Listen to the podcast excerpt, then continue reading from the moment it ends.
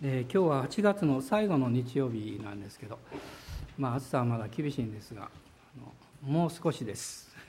もう少しです。大人の方にもうちょっとよというふうに 励ましを したいと思いますけど。まあ本当に暑いっていうのは、まあね、ずっと暑い国もあるんですからね。あ大変でしょうけども。あのこの教会っていうか、まあ、キリスト教っていうのはあのエルサレムからこう始まったわけですけどもそして、まあ、ヨーロッパそしてアメリカですねこう西回りでこうずっとこう進んできて、まあ、アジア、えー、こういう流れを持ってるわけです。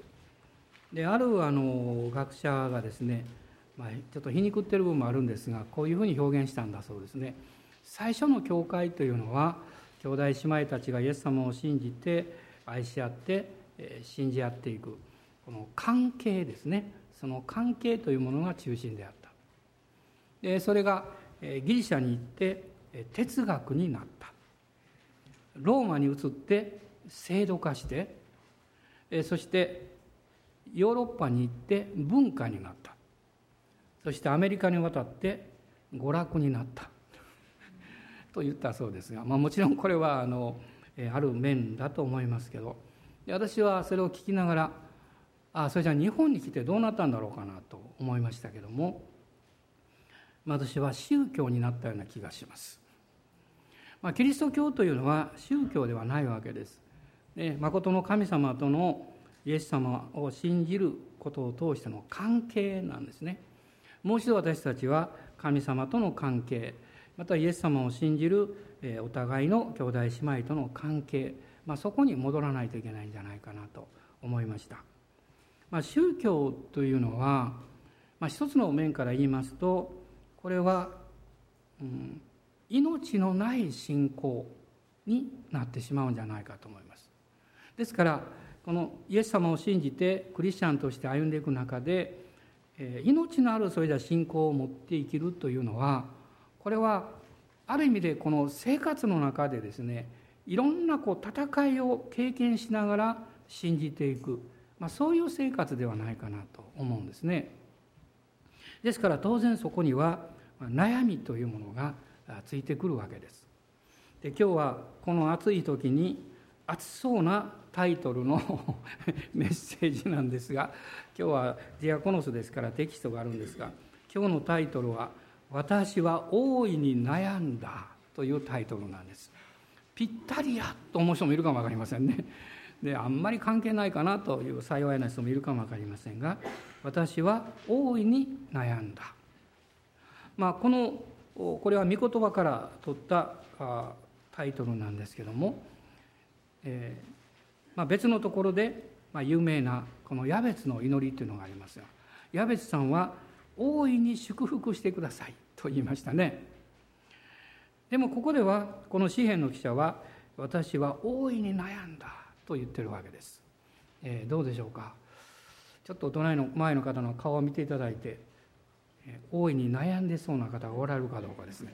もしおられたら今日メッセージのしがいがあると思うので あので御言葉を開きましょう。詩篇の116編の10節です、まあ、実は私はあの個人的にこの御言葉が結構好きでですね、まあ、しょっちゅうここ引用するんですね。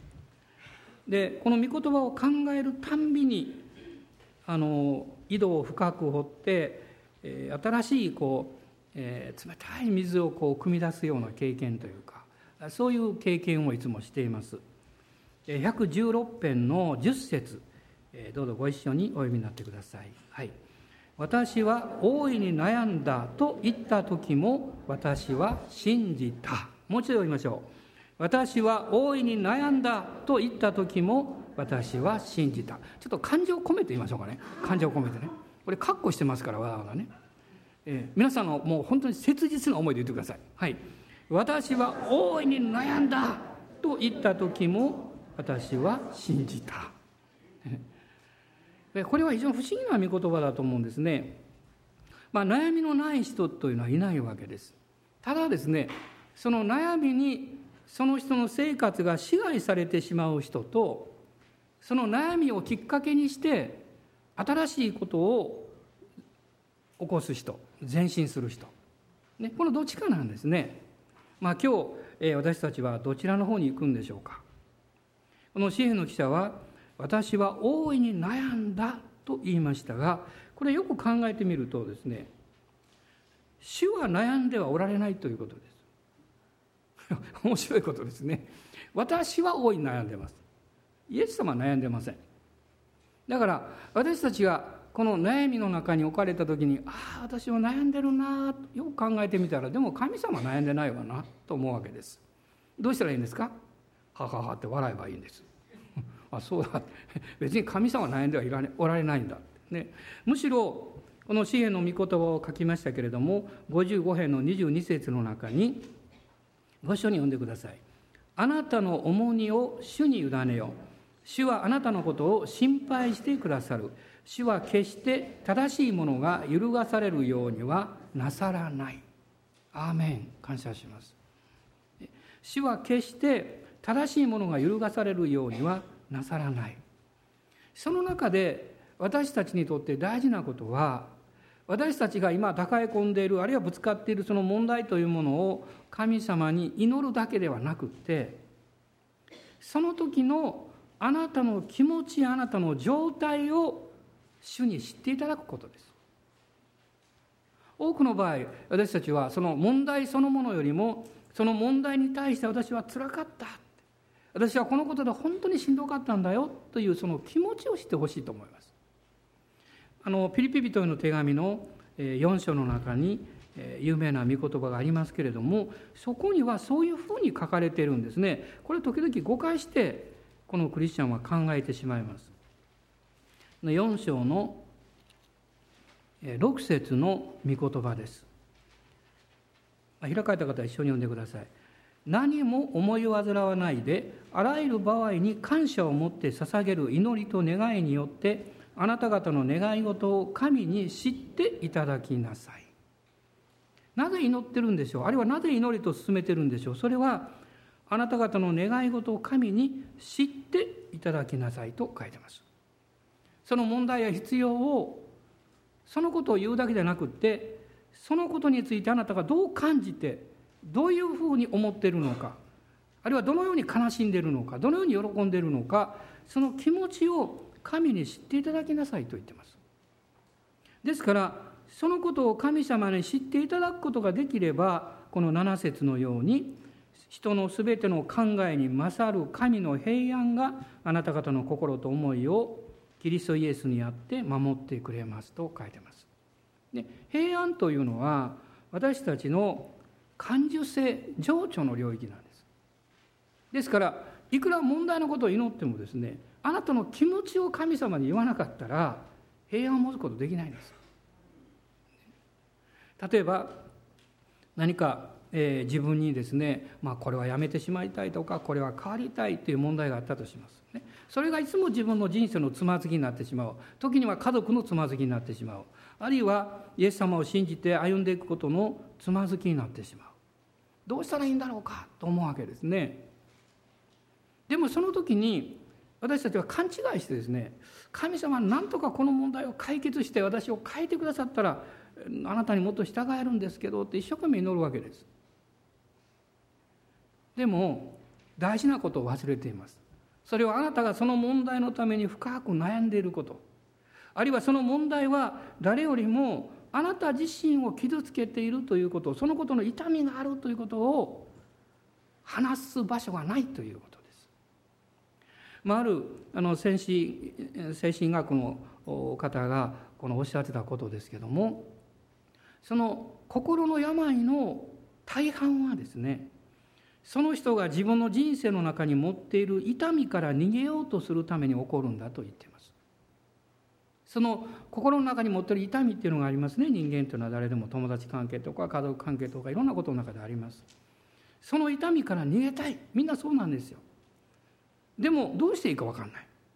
まあ、そこからですね心のいろんな問題というものが起こってくるということが多いというふうに言ってました。なるほどなと思いました。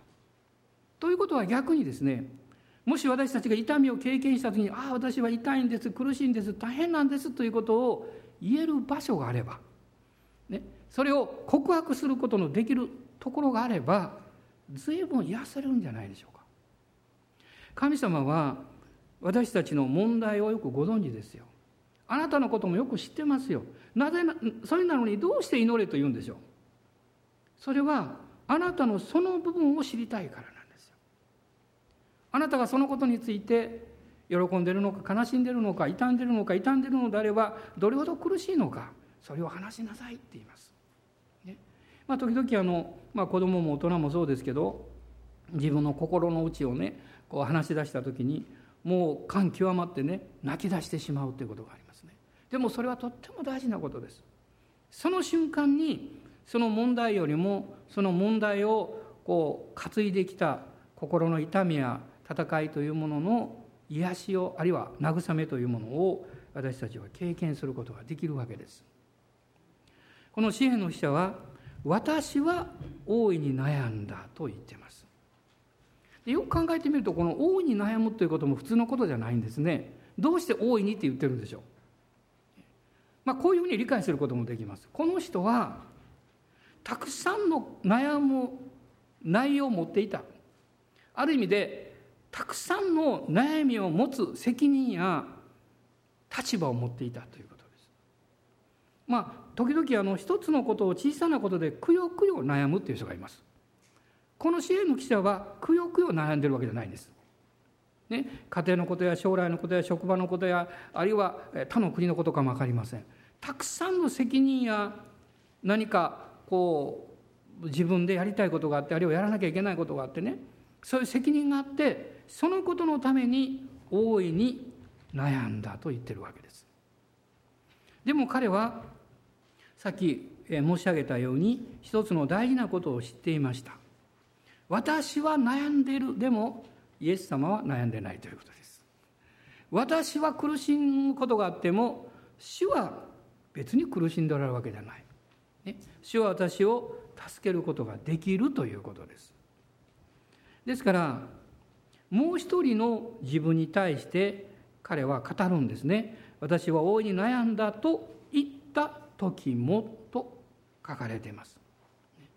もちろんそれを告白するという意味もあるでしょうけれどももう一つの意味はですねその人の中にあるキリストを信じている新しいその人がいるわけです。その新しい人に対して語るわけです。この新しい人は神の子であるという意識を持っています。神の子。アバ。アバ父よとこう言えるこの意識ですね。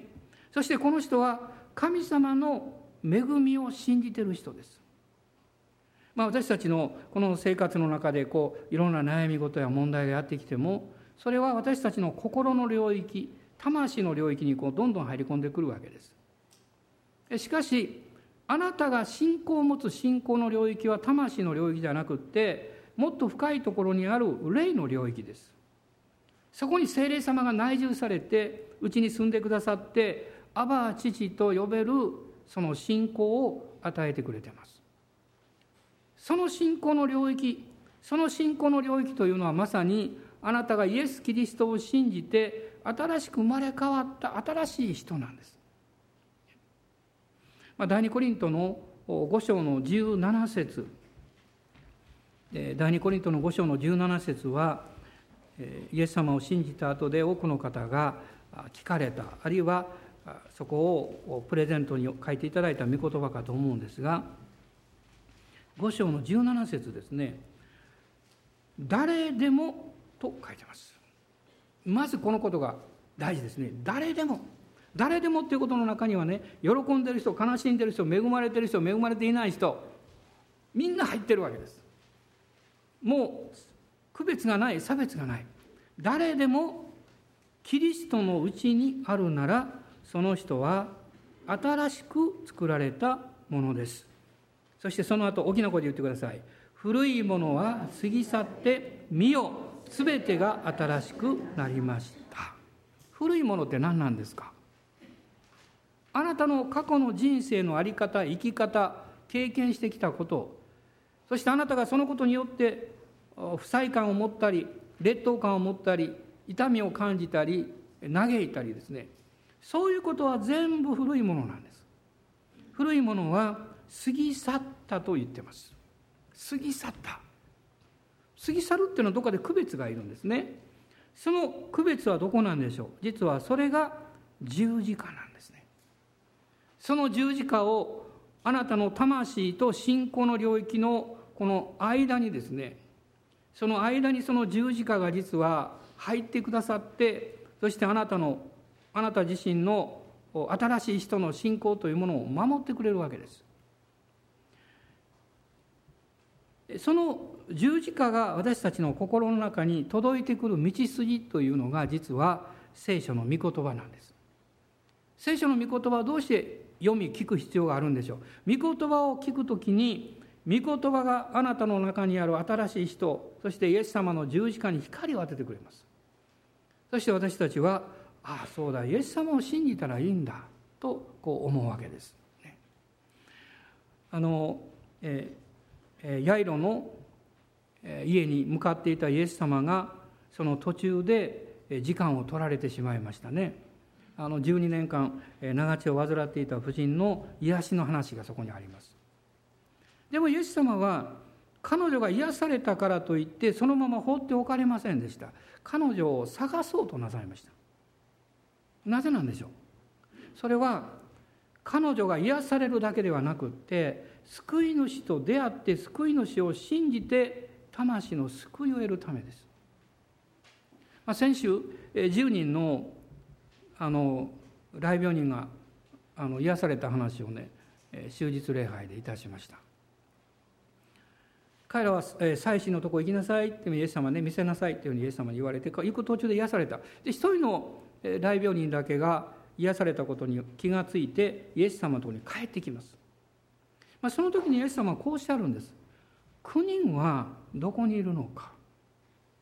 で私はその言葉をですね改めて考えた時にはっと思ったんですね。今まではもうせっかく癒されたのにね感謝もしないでまあもうしょうがないやつだなと。そういうふうなイメージですね。ただ単純にそう思ってました。そうじゃないんですね。その御言葉を考えた時に同じ御言葉を思い出したんです。神様があのアダムに語った御言葉です。あなたはどこにいるのか。私はその時にねイエス様があの9人はどこにいるのかという言葉の中に深い悲しみを覚えておられたような気がするんです。それは感謝するために帰ってこなかったということではなくてですねそのことを通して最も大事なことに彼らが最終的に行き着く前に立ち去ってしまったということです。どういうことかというと彼らは癒されたそして癒しだけを受け取って去っていってしまったんです、ね、一人のこのサマリア人は癒しを通してイエス様に出会ったんです。これが大事なことですよ。私たちが癒されてもあるいはいろんな恵みを経験してもそのことはあなたがイエス様というお方に出会うための入り口であるということなんです。そのことを忘れちゃいけないと思うんですね。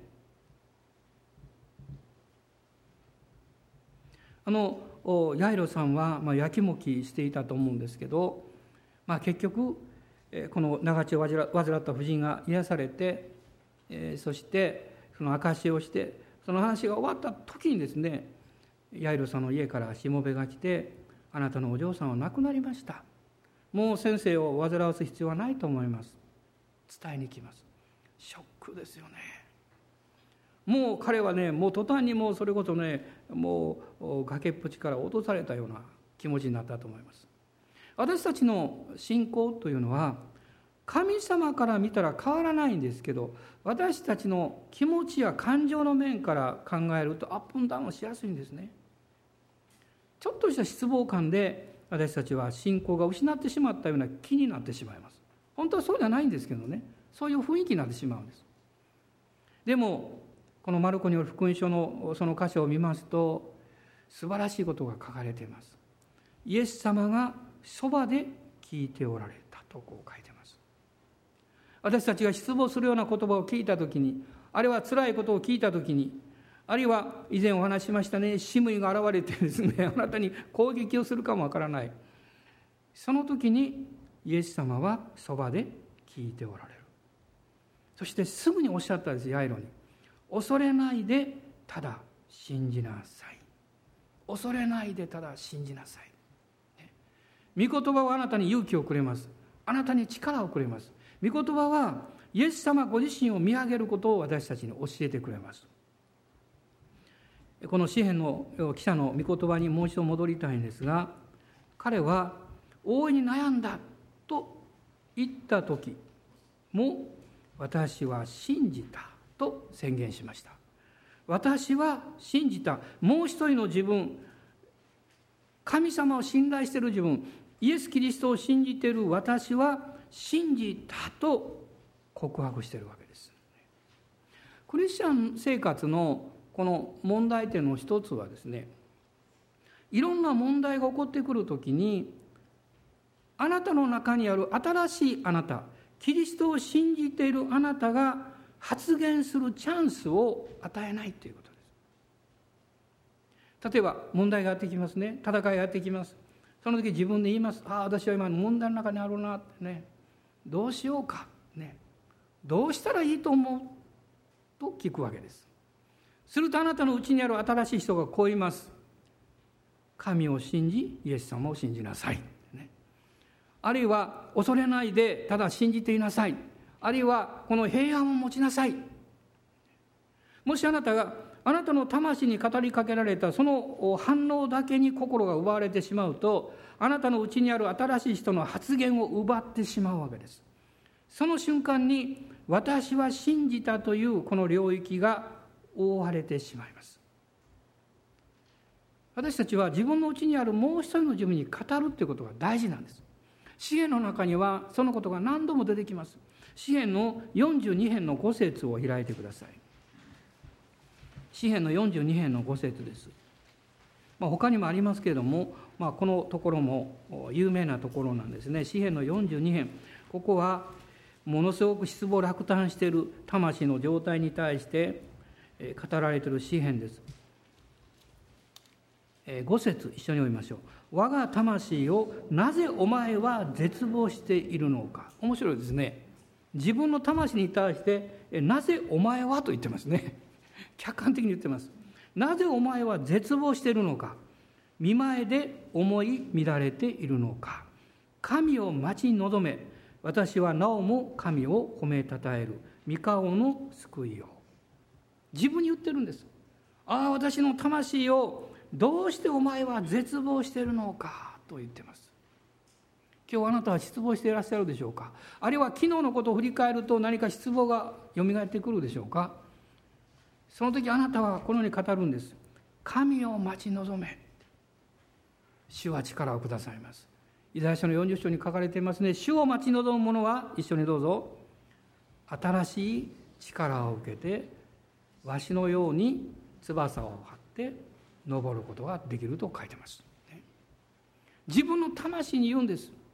ああ私の魂をどうして絶望しているのかどうして沈み込んでいるのか神を待ち望め。どうぞ今皆さん自分でおっしゃってください。自分に対してね神を待ち望めって。そうもう少しはっきり言いましょう。はい。神を待ち望め、ね、神を待ち望め。そこに解決があります、ね、勝利の秘訣があります。実は支援のこの116編の10節というのは第2コリントの4章の13節の中に引用されています。パウロがこの御言葉から引用しているわけです。コリント人への第二の手紙の4章の13節です。ご一緒に読んでください。私は信じた、それゆえに語ったと書いてある通り、それと同じ信仰の霊を持っている私たちも信じているゆえに語るのです。ここで2つのことが言われています。一つは、それと同じ信仰の霊を持っている。それととは何を表してるんでしょう？前の御言葉です。一緒に読みましょう。12節。こうして死は私たちのうちに働き命はあなた方のうちに働くのです。ここには十字架につけられたあなたがいるんです。悩んでるのはあなたの古いあなたなんです。劣等感にね苛まされたり痛みを覚えてるのは古いあなたです。イエス様を信じてるあなた新しいあなたは命があります。平安があります。希望があります。喜びがあります。アーメンですね。もうちょっと皆さん今日は夏で疲れてるんですかね。応答がちょっと低いですけどね。でもねアーメンでしょ？ね。この新しい自分が命なんです。この命が流れるその出発点には十字架があるんです。パウロが言ったように私はキリストと共に十字架につけられたと言ってこの古き人が十字架につけられそしてキリストと共に新しい私が復活したこの信仰の例ですよ。あなたがいつまでも古いあなたの人生に関わっている間前進できないんです。ですからいくつかの区切りというものを神様は私たちの生活の中に置いておられます。まずイエス様を信じて進んでいきますね。その次に洗礼ということがあります。これは大きな区別です。分離です。古い生活から新しい生活に自分が入ったということをこれを証しする生活です。ですから洗礼はとても重要なんです。また献身するということがあります。それは主の御言葉に対して。これも自分の古い生き方から分離することです。私のクリスチャン生活の中にそういうものを明確に持っていくと確実に成長します。この13節の中でもう一つのことは信じているゆえに語るということです。信じているゆえに語るというのはですね、えー、こういうふうに言えるんです。そこにものすごい戦いがあるということなんです。戦いがすごくあってその戦いの中にこの悩み戦っているその自分の姿と新しく生まれ変わった自分が死を信じているその自分と両方いるわけです。戦いがあり悩んでいるのでその中で信じているあなたが立ち上がらないといけないんですよ。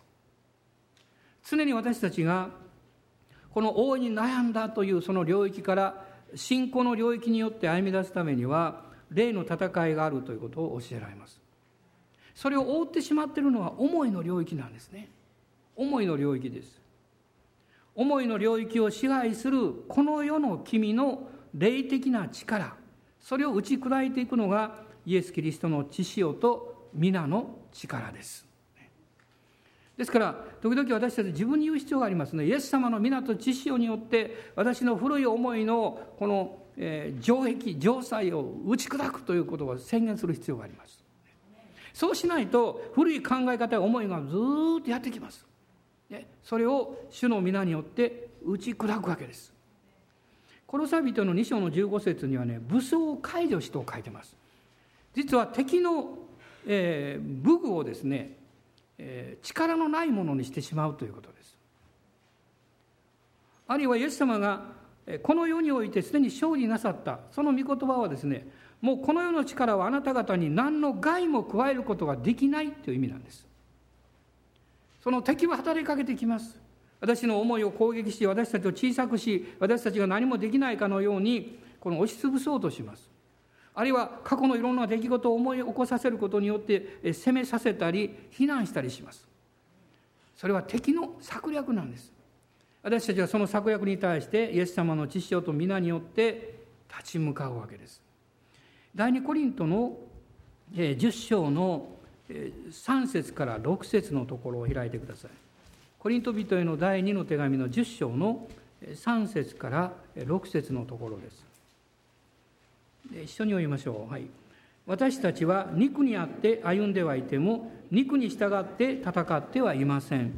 私たちの戦いの武器は肉のものではなく神の見前で要塞をも破るほどに力のあるものです。私たちはさまざまな試練と神の知識に逆らって立つあらゆる高ぶりを打ち砕きすべての計りごとを虜にしてキリストに服従させまたあなた方の従順が完全になる時あらゆる不従順を罰する用意ができているのです。私たちは肉にあって歩んでいる。でも肉に従って戦ってはいないと書かれています。肉に従って戦うっていうのは自分の知恵とか方法で戦ってはダメだということです。敵はですね肉のものを用いて攻撃します。そこにはさまざまな思弁考え方です。そしてその考え方の中に潜んでいる高ぶりです。そしてさまざまな計りごとです。そういうものを使って私たちを虜にしようとします。まあ今からもう随分前なんですが私は一つの劇的な経験をしました。ある方がですねイエス様を信じて長い間来ておられたんですけどもあの教会から10年ぐらい離れたんです。でその間にその方は、えー、離れただけじゃなくって教会の批判をし始めたあるいは自分の住んでいる近くにいるクリスチャンたちを批判し始めたんです。でもそれは間違っているということは本人もよく知っていました。そして神様のこの恵みがあり憐れみがあってその人はある時勇気を振るってですねその自分の家の近くの家庭集会に来られたんです。で私はちょうどその時メッセージに行きました。えそしてその集会の後でえその人に言いました。一緒に祈りましょうかと言いました。まあ姉妹なんですが年配の方でしたが彼女は祈ってくださいと言いました。そして隣の部屋でこう向かい合ってですね小さなこうちゃぶ台のようなものが置いてあって彼女は向こうから私はこちら座ってそして話を始めました。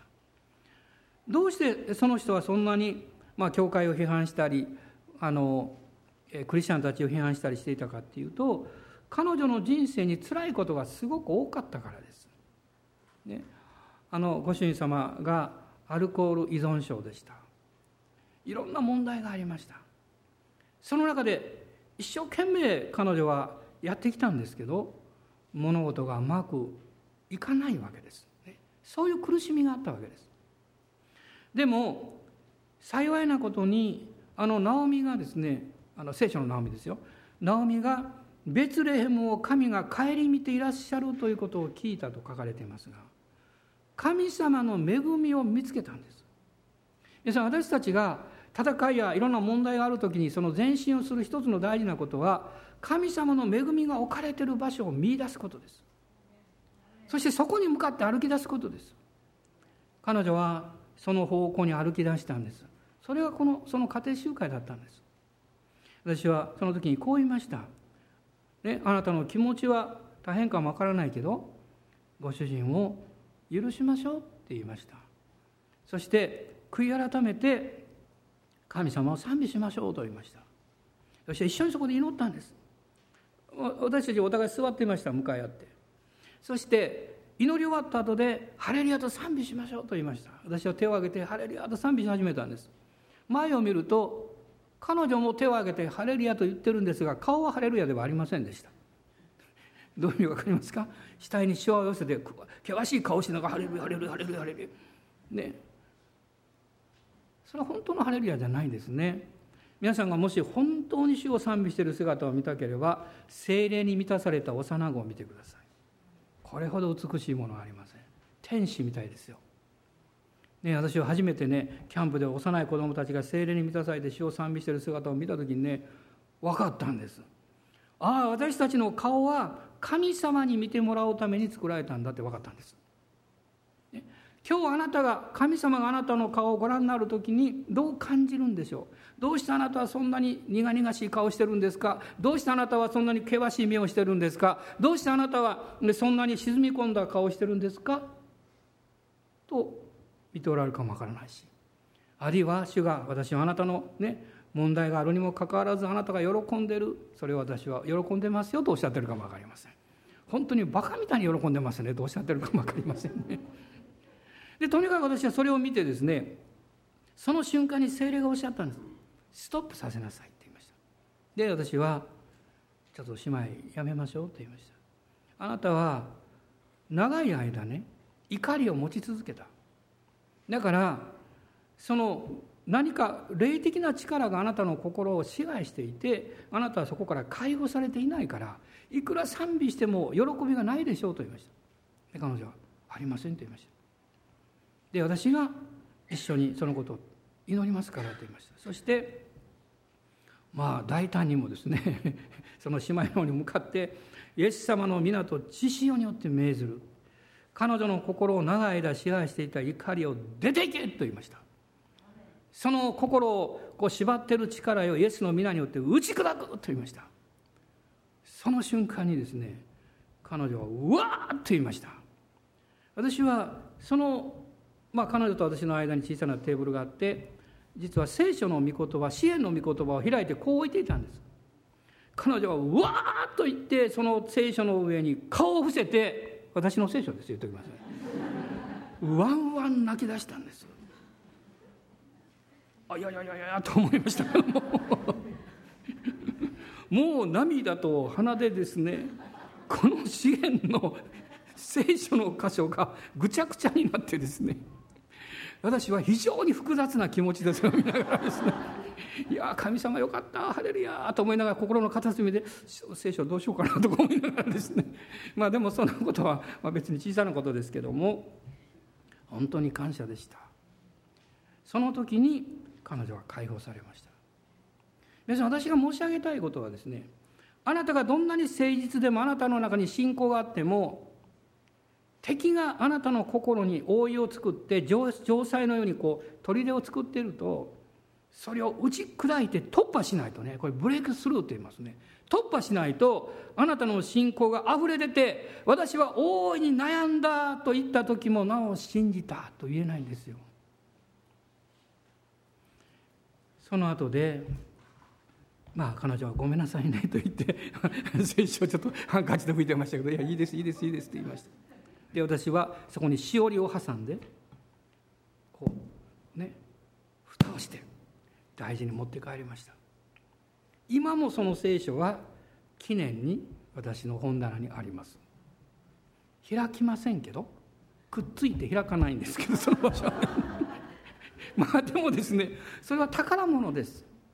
皆さん一人の人の魂が霊的な暗闇の力から解放されて本当に主と出会ってその人生が変えられたとすればなんと素晴らしいことでしょう、ね、そんな聖書をたくさん持ちたいと思いますね。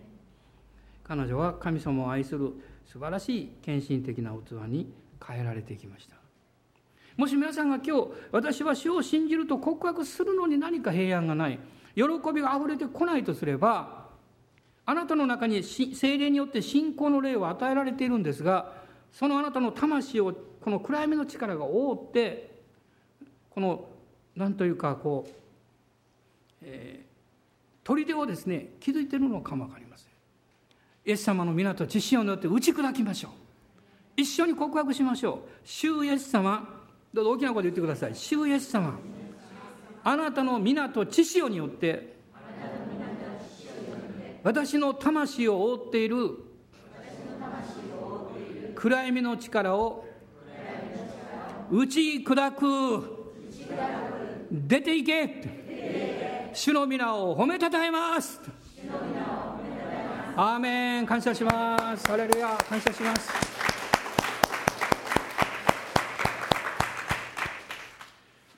支援の記者に戻りますけれども彼はこの10節のごめんなさい。9節でこう言ってます。9節読んでください。私は生ける者の地で主の見前を歩き進もう。このようなどんなに悩んでもどんなに問題があってもあなたの中にある主からの信仰によってその悩みや問題を支配しながら歩いていくときにそこに神様が新しい計画や導きというものを必ずくださいます。そのような信仰を持って歩む人それはこの9節にありますように生ける者の血を主の見前を歩く。2つのことを言われています。生ける者の血とは何なんでしょう？それは死んだところじゃないですね。詩篇の27編の13節にもこの言葉があるんですけども生ける者の血。それは神様との良い関係です。父と子供の関係です。神の子としての神様に対するこの関係です。そこで私たちは力を受けることができます。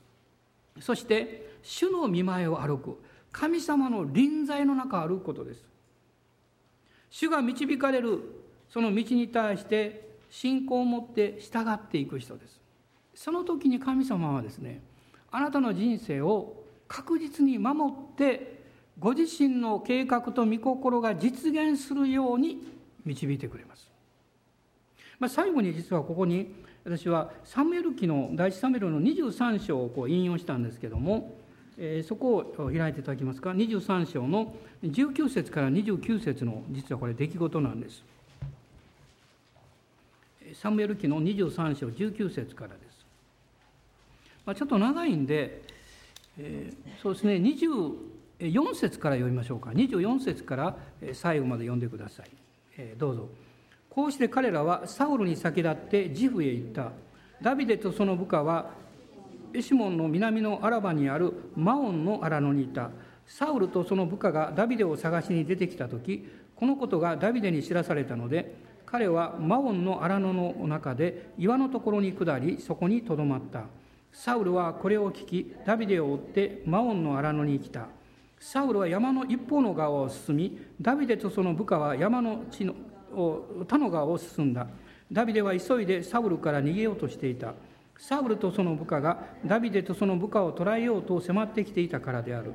その時一人の使者がサウルのもとに来て告げた。急いで来てください。ペリシテ人がこの国に突入してきました。それでサウルはダビデを追うのをやめて帰りペリシテ人を迎え撃つために出て行った。こういうわけでこの場所は仕切りの岩と呼ばれた。ダビデはそこから登っていってエンゲリの要害に住んだ。このマウンという場所はですね視界のちょうど真ん中ぐらいの西側の方にあります。少し高地でこの高地でもう平らになってるんだそうです。そこから視界の側東側にかけては傾斜面があって牧草地なんだそうです。このマウンに実はあの、えー、アビガイルですね後にダビデの奥さんになりましたけどももうそれとこの夫が住んでいた、まあ、有名な話がありますね。でダビデはそこにいる時に実は、えーまあ、彼の情報を持ってる人がサウル王のところに行ってダビデを捕らえて殺すチャンスがあるということを伝えに行くわけです。でダビデはそのことを知らされます。そして面白いことが起こるんですね。このマオンのこの荒野の中でですねサウルがダビデを捕らえようとしてこう進んでいくその反対側をダビデがこう進んでいくわけです。でそのままずっと両方進んでいくと出会ってしまうんです。でところがですねサウルの軍がその最後まで行く手前で途中でですねペリシテ人が攻めてきましたというニュースを聞いてサウルは引き返していくんです。その結果ダビデはサウルと出会って戦うことが必要ない状況になります。でそこでダビデが守られたのでこの場所が「仕切りの岩」と呼ばれたと書かれています。神様はこういうことを実はなさるんです。あなたが大きな悩みや戦いを持っていたとしてもあなたがキリストにある新しい人の信仰告白によって信仰に立って前進しようとするときに神はあなたと敵の間に仕切りの岩を置いてくださいます。この岩はまさにイエス様ご自身を表しているわけです。あなたのまた魂あなたの魂に問題がやってきてあなたの信仰の霊を圧迫しようとします。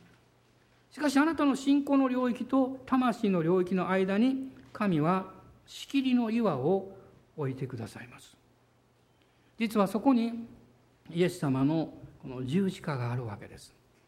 その時にあなたはその信仰によってこう告白します。詩篇の23編の6節を引用していますがどうぞご一緒に読んでください誠に私の命の日の限り慈しみと恵みとが私を追ってくるでしょう。私はいつまでも主の家に住まいましょう。私はいつまでも主の家に住まいましょう、まあ、ある方が大きな悩みの中で、え私にこう言いました。今まで息子たち家族がリバイバルされてですね教会に来ることをずっと祈ってきた。しかしうまくいかない。どうしてなんですか？と彼女は言いました。でもその時にその人は私にこう言ったんです。今日ですね私が本当に祈らなきゃいけないことがどういうことか分かったんですと言いました。それは私が祈って信じている以上にイエス様がそして父なる神様が私の息子家族を愛してくださってそして導いてくださっているということをもっと信頼すべきだった。その信頼をを受け止める信仰を私がもっと持つことができるようにと今日から祈りますと言いました。私たちもいろんな問題や戦いがあります。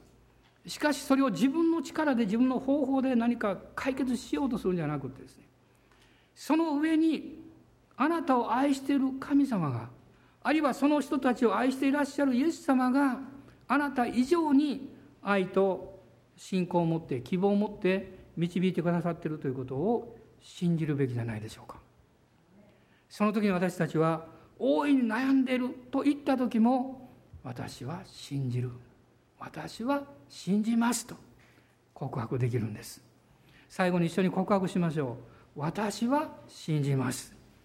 一緒にどうぞおっしゃってください。私は信じます。アーメン。感謝します。イエス様に拍手をあげます。ハレルヤ。どうぞお立ち上がりください。立ち上がりましょう。ハレルヤ。感謝します。今主の前にもう一度心を開いて祈りと感謝を捧げましょう。ハレルヤ感謝します。今日あなたにどんな悩みがあってもどんな戦いがあっても大丈夫です。イエス・キリストを信じているあなたには神様はいつも力をくださいます。問題とあなたの間に神は仕切りの岩を置いてくださいます。そしてあなたは主を褒めたたえます。私は大いに悩んだと言った時も私は信じた。この信じる信仰を主が与えてくださっているということを感謝しますと。アーメン。感謝します。今一緒に主をあがめたいんです。私は奇跡を信じる。アーメン。私は奇跡を信じる。アーメン。感謝します。ハレルヤ。この賛美を一緒にしていきましょう。アーメン。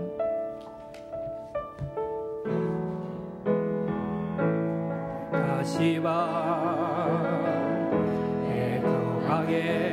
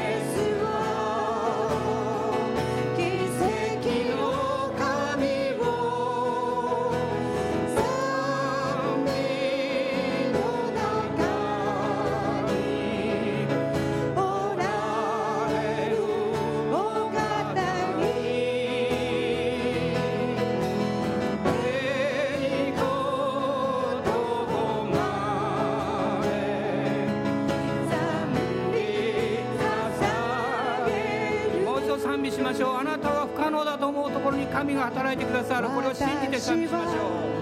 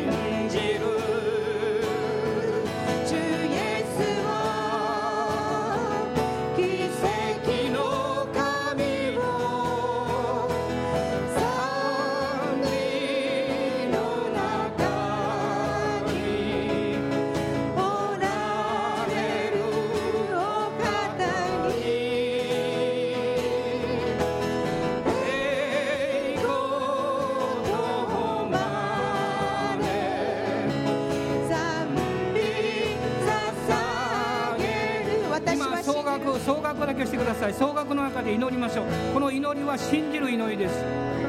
あなたの人生に奇跡が起こるということを信じましょう。あなたの家庭に主よこの奇跡を起こしてください。あなたの職場にあなたの将来に主よこの奇跡を起こしてください。この総額の中で私たちはもう一つ宣言します。ハレルヤ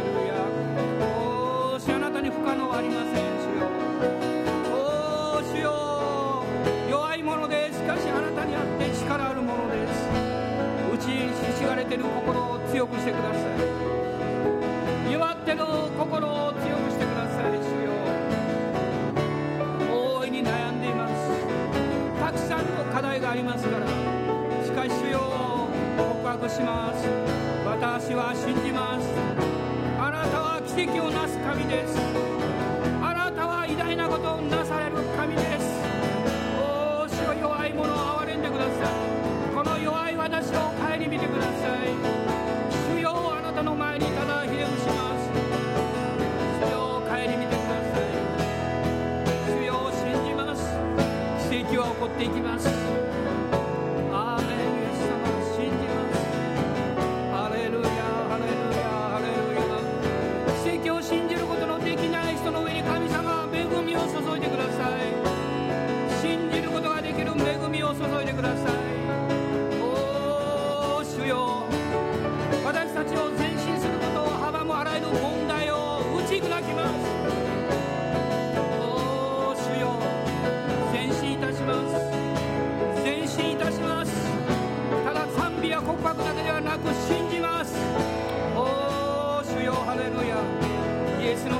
血潮によってあらゆる妨げ暗闇の力を打ち砕きます。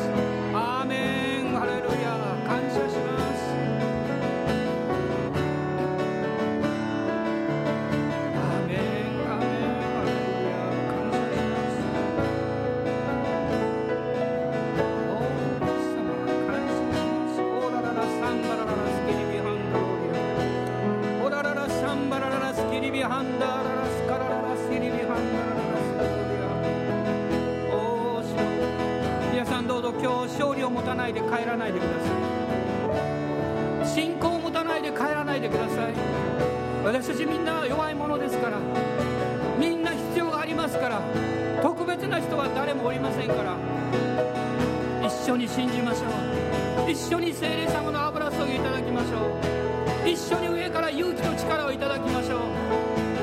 ハレルヤ家族を愛します。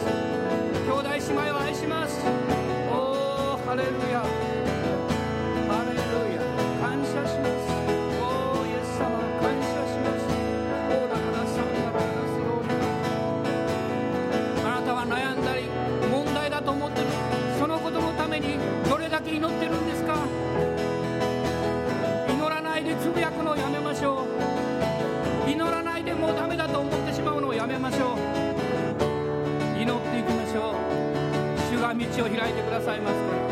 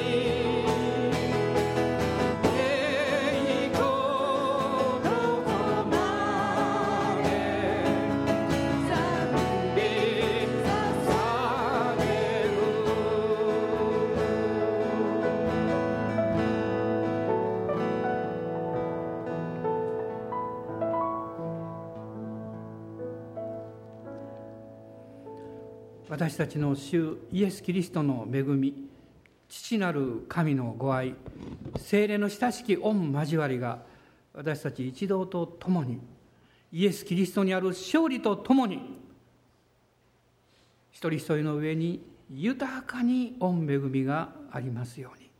アーメン